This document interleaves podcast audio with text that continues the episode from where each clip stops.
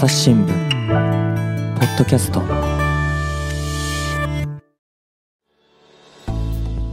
朝日新聞の木田光です、えー、お二人のゲストをお迎えしています。障害児及び医療的ケア児を育てる親の会会長の工藤佐保さんです。よろしくお願いします。よろしくお願いします。はい。それからブランドプロモーション部の藤田淳さんです。よろしくお願いします。よろしくお願いします。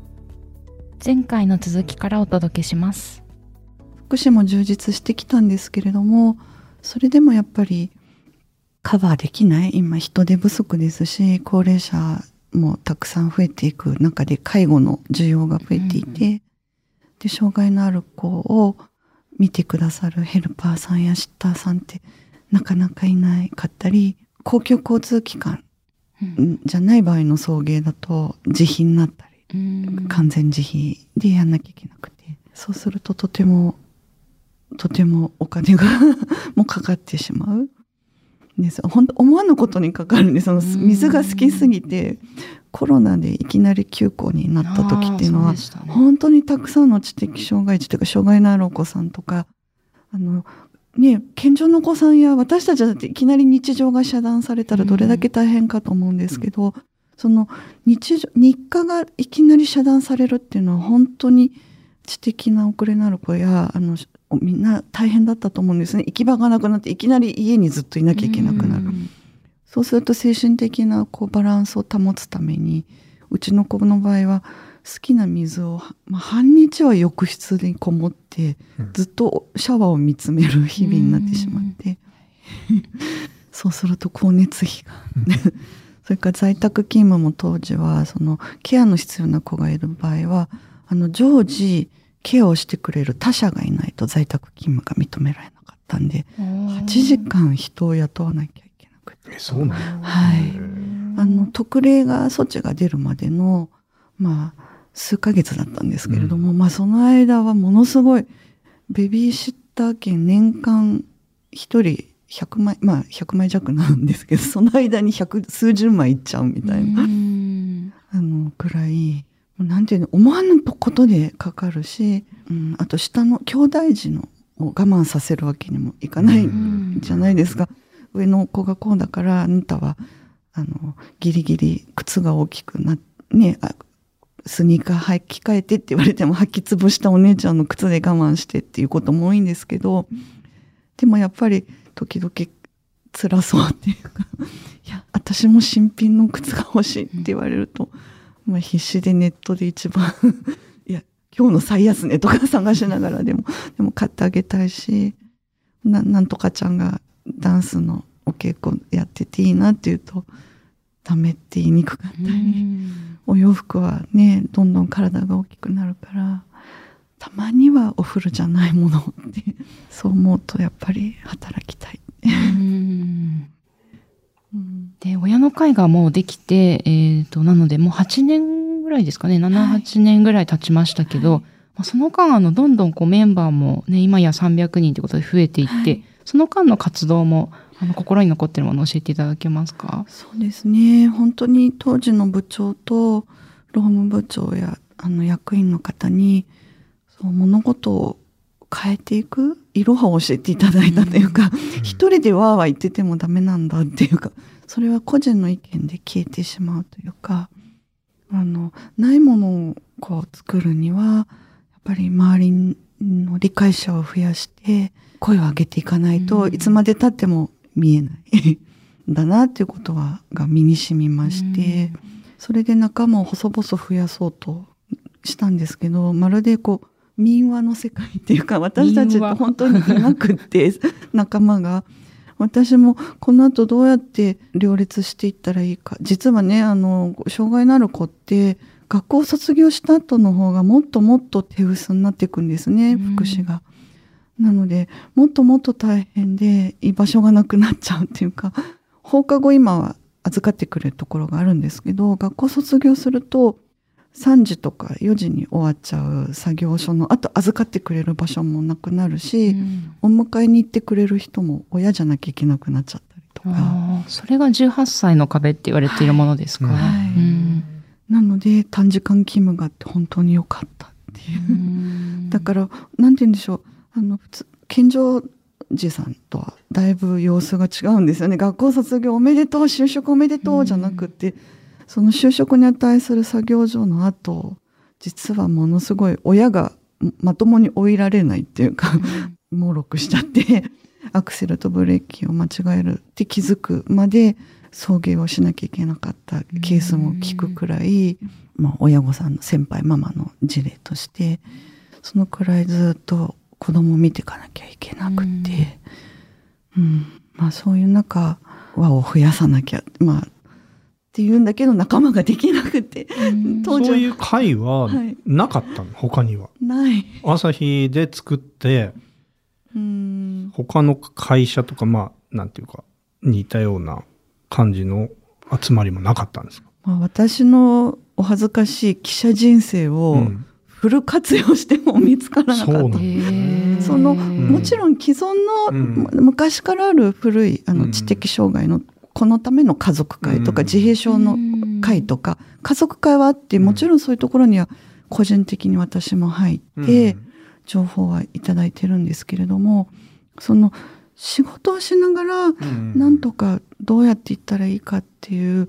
そのロールモデルになる人たちは社内の中にもなかなかいなくて。なんかみんなもう仕事を辞めてうん。っていう人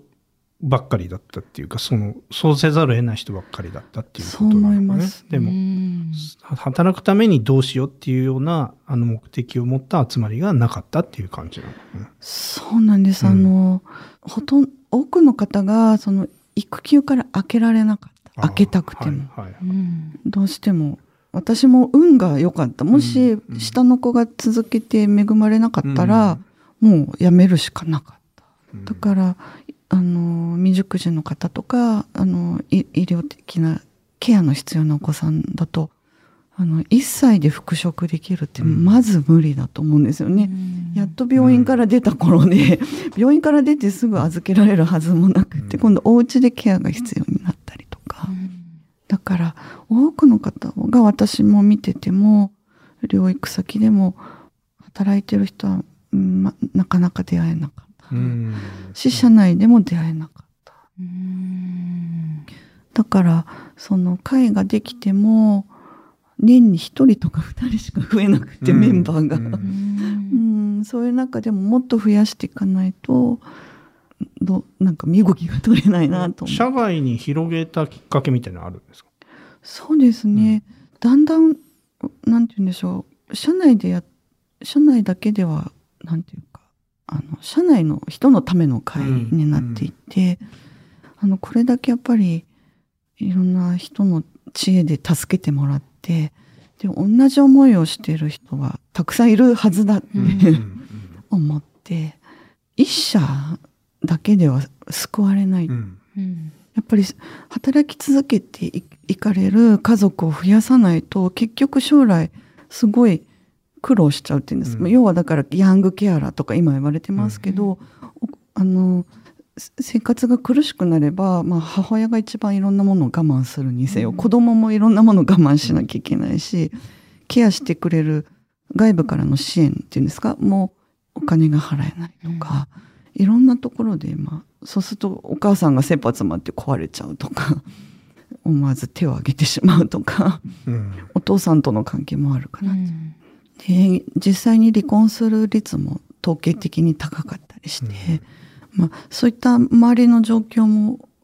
お母さん同士励まし合いながら来てると見えてくるので、なんとかしたくって、はい、それで結局ここういう子たちも安心して暮らせる社会にするにはあのいろんなところをみんなが安心して働けるようになるしかないと思って、そそれで会の仲間も同じ思いで職場に働きかけるようになってで他企業も同じように働きかけなきゃいけないので、うん。それで他社の仲間にもリーチしていかなきゃいけない。っていうことで広げるようにしていきました。年に一人ずつっていうところからどうやってこう広げたんですか？それで本当に困ってコロナの最中に、まあ、困り果てて、うん。あのそれでまず社内のことで困っちゃってそのベビーシッター券の付与枚数が足りないとか、うん。あとこのまま8時間雇い続けてると破産するとか、うん。いろいろあって、まあ、そんなこともあってローソンの当時の院長にまた相談に行ったりしたんです。そしたらあのその後あの朝日新聞社ではその障害があったり医療的ケアのあるお子さんの場合は18歳までベビーシッターとかヘルパーさんの補助を半額にしますっていう制度が今度できるんです、できたんですけど、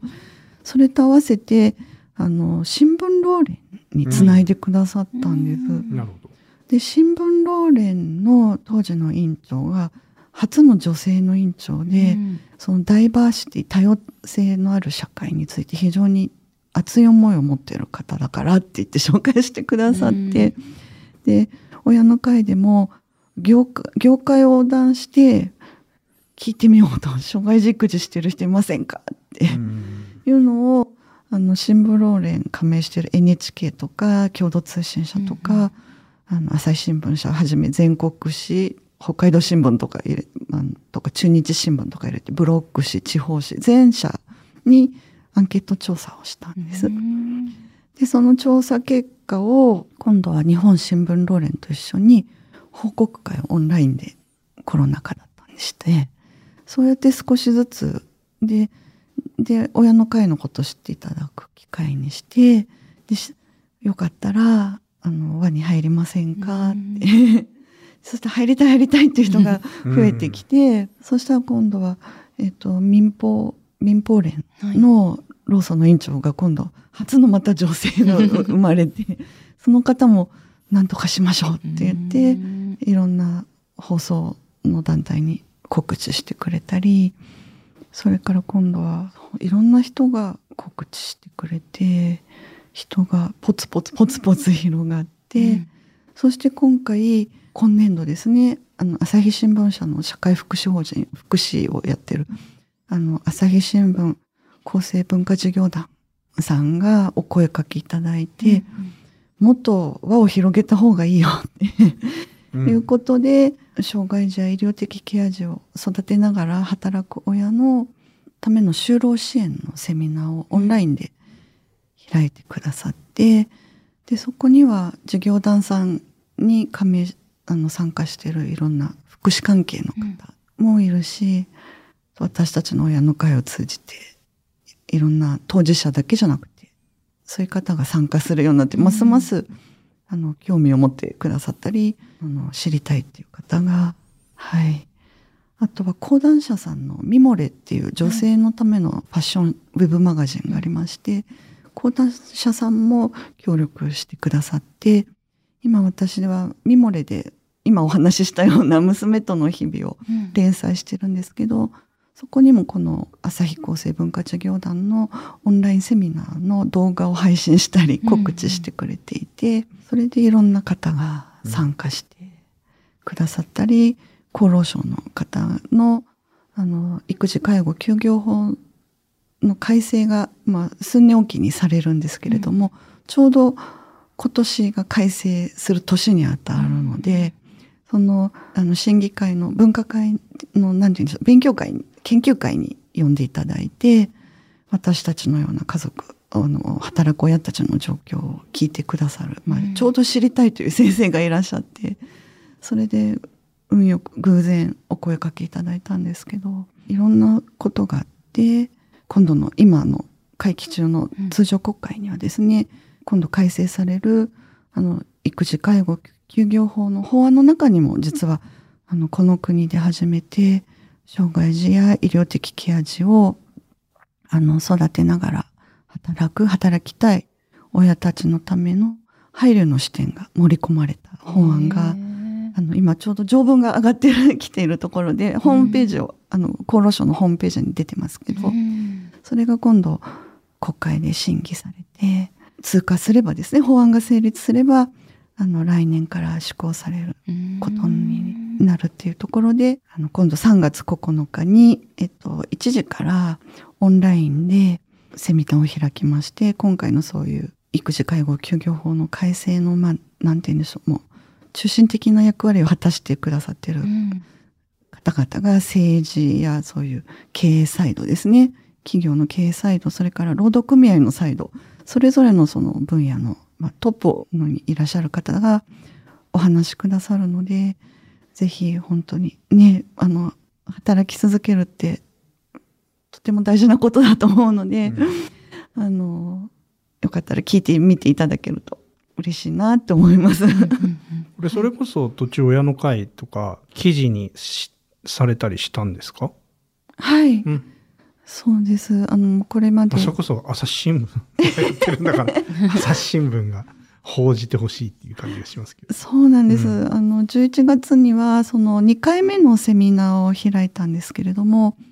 そのセミナーを、えっと、社説が取り上げてますね。うん、よかったら、社説は朝日新聞デジタルで誰でも、あの、見ることができるので、社説もご覧いただきたいし、あとは、あの、公募してですね、親の会のチームで特集したフォーラム面が、うん、あるんですけど、これもどなたでもね、ご覧いただけるので、フォーラム面、朝日新聞、障害児とか入れると、ブワーって出てきて、あの、これだけこう狭いテーマなので、どれだけの方が興味持っていただけるかなと思ったら1400件以上、そのフォーラム面の中でもかなりの人数の当事者が主に7割っていうか、から切実な声がやはり届いて、このままだと失業しちゃうね。その今の育児介護休業法っていうのは介護も今もちろん使えるんですけれども、障害があればあの要介護っていう条件に合えばですけど、ただ短時間勤務勤務はできるのは3年までとか、どうしてもその親のね、高齢者の看取りの設計に今なってますので、その、そういうところがね、ネックになっていて、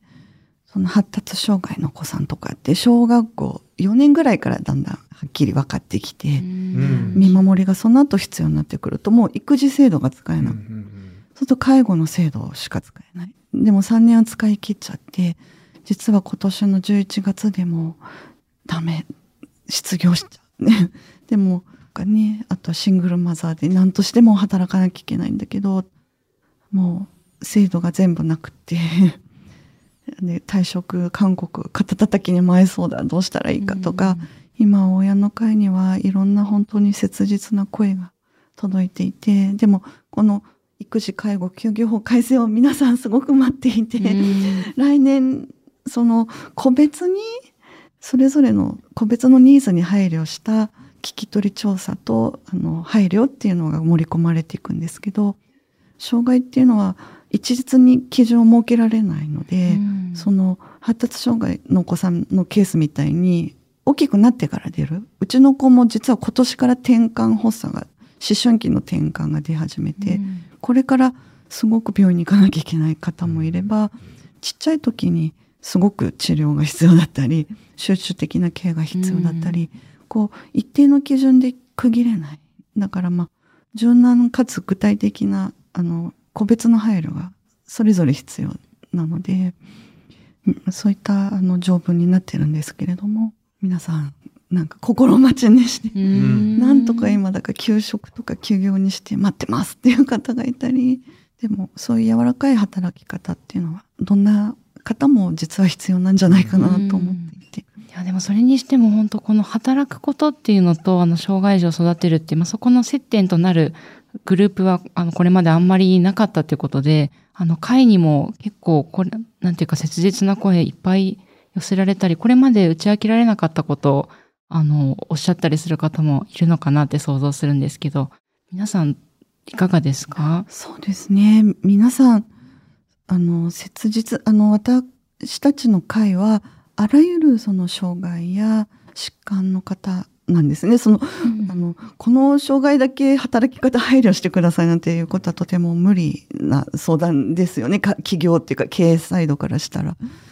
あと私たちもそれはとても仲間としてできなくて、だから小児がんの方とか、あとは本当難病指定、あと難病の指定からも漏れてしまってるお子さんの事例とか、いろいろあってですね、本当に切実だからでしょうか、その300人登録してくださってる方のほとんどが実は何かあったら取材を受けますっていう。あうんそのくらいうん。切羽詰まってるとも言えるし、うん、そこはびっくりしますしあとみんな日々忙しすぎるので、うん。あのなかなかこう会合はもちろん平日日中とか開けないしだから本当にゆるーく必要な時にそれぞれがバババって連絡取り合って、バババッと情報交換したり「えいや」と例えばこの間だとその都内でもまだ障害があるお子さんだと小午後5時までしか保育園預かりませんっていう自治体もあったりして、そういう時もババッとみんなで連絡取り合って、うん。それがあの記事になったりとかしていてそれがあのなんて見える化につながるっていうんですかね、知られてないしなかなか知らないことだと思うんですけどそういったことであの解消されていったり他の地方の自治体でもお母さんたちが声を上げていって今あの障害のあるお子さんでも保育園に入れるようになったりとか、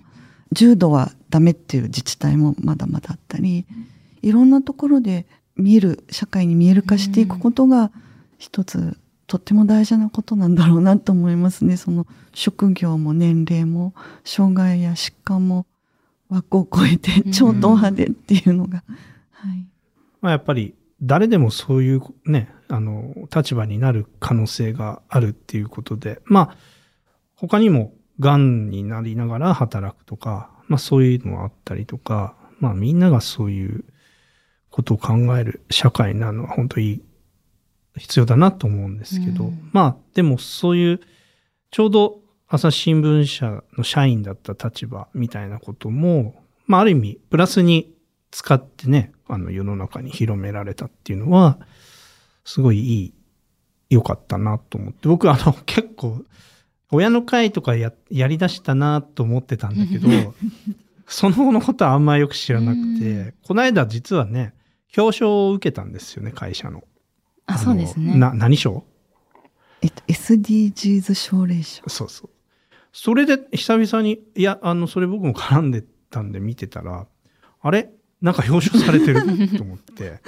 また改めて連絡取って、ぜひいい活動だから、ポッドキャストも出てみないと言ったりしてたんですけど、すいません、近くにいたのにそんな、よく知らない。いや、ありがたいです。なんか、日々日々、税破して、まだまだ知られていないんですけど、でも、これは他の労働組合の、かあの、幹部の方から逆に気づかせてもらったっていうか、うん。あの、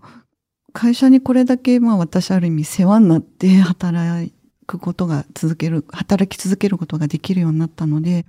何か恩返ししたいんですって、実は数年前に人事部に相談に行ったことがあって、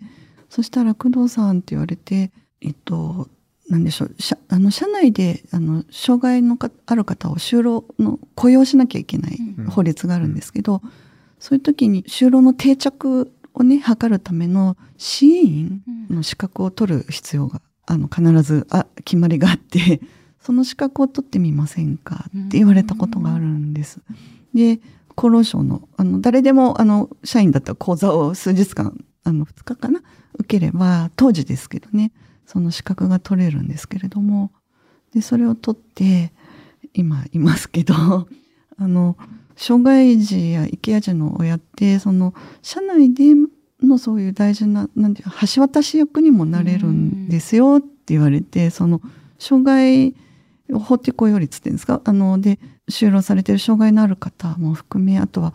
闘病中の社員さんとか、いろいろ悩んでる方とかも、その、ある意味、じ我が子でよく身に染みてる分、こう、理解があって、だからそういう意味でも、いていいんだよっていうか、いいいたいることが大事でもあるんだよって言ってもらえたのがなんかすごく救いにもなって嬉しかったですね。今実際そしたらそういう就労の支援とかもされてるんですか？いえいえさい、まあ、たまたまそれは今はないんですけれども、でもいろんなとそうですねその前いた部署はあのあらありとあらゆるお客様からお声をいただく部署で、まあ、1万件以上のお客様からお声をいただくんですけど。それは、い、1ヶ月、い1年ですか？いえいえ、あの、この、このその、勤めていた期間の間ですね。とても無理な。あの、もう絶対こちらからは、あの、あの切らないっていうか、絶対ずっと話が、うん、1時間以上話す場合もあるでしょう。そうですね、うん、本当に受けた、もう本当にどれもこれも貴重なお声で、あの研修受けますもんね。あ、受けたことないですか？ええー、ないかもですね。なんか、次長とかなるときに、あの、一日お客さんのセンター研修とかあるんですよ。でもみんな、あの、最初は、なんて、何言われるんだろうと思って行くんだけど、割にすごい、あら、ありがとうございますっていう感じに なることがある、多いんですよね。そうなんです。うん、今、あの、親の会の私もそのお客様からの声があっての今かなっていうくらい、たくさん貴重なご意見もいただきましたし、そうしたお客様の中にはやはり、いろいろご病気を患われてたり、大変な思いをされている方も、うん、あの、いらっしゃって、そういう時に、あの、あなたよくわかるわねって言っていただけたり、あの、当事者の人と話してるみたいって、あの、こちらから勝手に申すことはできないので、申し上げられなかったんですけど、すごくこう、信頼していただけたのは本当に嬉しかったですね。ねそういうね、側面もあるんですね。なんかいい会社に思えてきましたね、朝日新聞。いや、私なんか、本当にそうですよ。もうなんていうか、すごい、なんでしょうね。あの、運動のやり方っていう意味でもすごい勉強が、になる面多かったなと思って。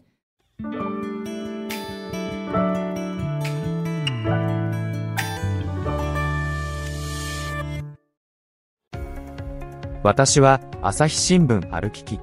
人工音声が伝える速報ニュースのポッドキャストです。通勤中でも、お料理中でも、運動中でも、趣味の作業中でも何かしながら最新のニュースをフォローできます。あなたの知りたいニュースどこででも朝日新聞歩ききたった数分で今日のニュースをまとめ聞きまあなんか私の話をしちゃうと今ジェンダー平等委員会っていうそれこそ10人ぐらいの仲間でジェンダーにまつわる話とか、まあ、あとは LGBTQ に関する、もうなんか制度、やっぱり穴がどうしてもあるので、こうこういうところをもうちょっと同性パートナーも使えるようにしてもらえませんかとかですね、細々言っているんですけど、まあ、あの、この間聞いたお話だと、まあそういう私たちのところにつながってない方が、まあ、実は会社に一人で、うんうん、あの、変えてほしいって言ってたんだけど、なかなか通らないまま、あの、なんていうか使える時期を過ぎてしまったっていうのを後から聞いて、なかなか一人で言っても届かないこともあるんだなと思いつつ、まあでも今仲間でですね、まあコツコツ、ま、毎年言って、今年もまたなんか、うん、あの、なんていうか冷たい返答だなとか思いつつ、あ、でもちょっと風穴が開いたかもとか、まあちょっと変わりそうなんですね、この後。うん、まあまだ今動いてる途中ではあるんですけど、ねうん、もう本当地道にこれは、あの、やっていかないと変わらないけど、まあでも工藤さんのようにこうや、ね、やってきてくださってる方がいるから、ちょっとずつ制度が多分使いやすくなっていくので、ちょっと諦めずに。素晴らしいロールモデルです、ね。いや、ロールモデルがここにいらっしゃいました。まあ、しかも他者ともこうつながって輪を広げるっていうのは。うん、そうなんですよね。あの、社内だと言いにくかったりするじゃないですか。顔が見えてしまう分。なんでその親の会を通じて実はこの社に5人以上いたとか言ってその社の中で立ち上がっていくケースもあって今他社さんでもそれぞれの中であの人事部と交渉をし始めてるところも結構あるんですね。であのそれだけじゃなくてもっとね今度業界でまとまっていったりとか。で、まあ私たちとしてはその一社だけでは救われない。っていうか私自分だけが救われては意味がない。やはり社会全体が底上げしていかないと意味がないっていうことで、それでこの法改正は本当に、本当にまあ嬉しい。し、耳を傾けてくださったその専門家の先生方や行政の方やあとはあの経済界の方、労働組合の方には本当にもう本当に嬉しい。感謝の気持ちしかないですね。これからもだからあのこれは5年おきにねあの改定していくせあの法律ですし、うん。育児介護休業法っていうのは92年に確かあの施行されてるんですけれどもずっとねバージョンアップしてね今とうとうお父さんの育休とかうん。どんどんどんどん進化して、うん。私たちの社会でこうみんながね働きやすくなってる。今もう共働きがスタンダードですよね、うん。ととこのとおり共働きの世帯が圧倒的7割ぐらいですか？になっている中でそこれから本当にあの必要な法律の一つであり欠かせない法律だと思うので、うん。そこの憲法みたいな法律がこうどんどんバージョンアップしていくと会社はそれを見てあの制度設計しますので、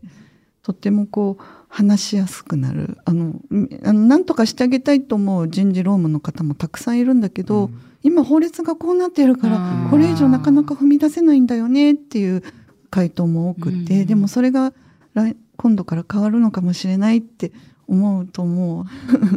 う なんか生きる希望っていうか 光が差し込んできますよね。本当福祉とあの、まあ、そういう労働っていうのは両輪だと思いますね。うん私たちにとって両立していく。で、あの、この番組のですね、リンクのとこにも URL 貼ろうと思うんですけど、この今回の、会、えっと、はい工藤さんが作ってらっしゃるこの会は、えっと、新しく入会とかも、あの、受け付けているんですよね。そうなんです。あの、手弁当でお金がないんで、Facebook でしかホームページはなくて、ただ、ミモレとか、ミモレの最後のリンク、あの、さミモレの私のコラムの一番最後のところとか、あとは、えっ、と、朝日新聞厚生文化事業団の今度3月9日1時からあるオンラインセミナー、多様性を認め合う風通しの良い社会を目指してということで、野田聖子さんや、それから、あの、障害児育児支援制度を子供の年齢に関係なくいつでも使っていいよっていうことを、あの、この4月から、あの、導入してくださる JR 東日本の、あの、会長の富田哲郎さんや、あとは障害児を育てながら働く家族を支援していくことを、あの、今年の春闘に盛り込んだ、あの、電機メーカーさん、あの、大手のね、日立とかパナソニックとか、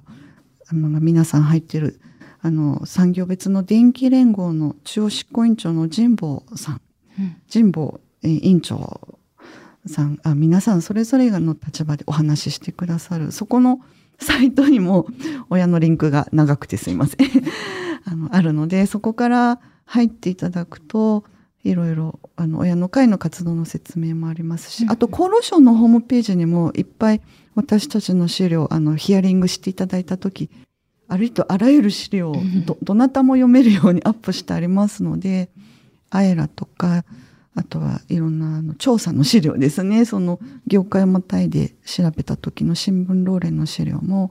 ご覧いただけます。障害児及び医療的ケア児を育てる親の会と言います。で、障害の害は、おあの、ひらがなになっておりますので、あの、ごめんなさい。そこでよく Google でヒットしないとか言われてしまうんですけど、うんよろしくお願いします。はい工藤佐穂で弾いたらいいんじゃないあですか？そうですね。あの、工藤佐穂、えっと、工業の工に草冠の藤、こ工藤、ひらがな佐穂、さしすせそのさに、ほじっとです。記してる。記者だ。だといっぱい出てくると思います。はい。あの、ぜひちょっとあと最後にですね、結構リスナーさんいろんな方が聞いてくださってて、あの、まさに子供さん育てながら、あの、大変な状況なんですってこととかもですね、感想のところに書いてくださる、あの、障害児を育てていてっていう方いらっしゃったりもするんですけど、なんか皆さんへのメッセージというか、今まさに子育て中の方、ありますか？ですね。本当に毎日が綱渡りの日々だと思うんだ、思うんですけれども、遠慮しないで、ママやパパがあっての家族、子供なので、セルフケアがすごく大事だなって、あの、それは先輩の親御さんに言われて、なんかセルフケアをすると、ことがなんか罪悪感っていうふうに思ってしまうかもしれないけど、か絶対そういう時間をとって、息長く働いていきましょうって。やっぱりその、仏教大学の田中智子教授がそういう私たちのような家族のあの研究をされてるんですけれども、親が働ける時期に働けないことによって老後に起きる問題っていうのが今深刻だと警鐘を鳴らしていらしてぱり親の低年金問題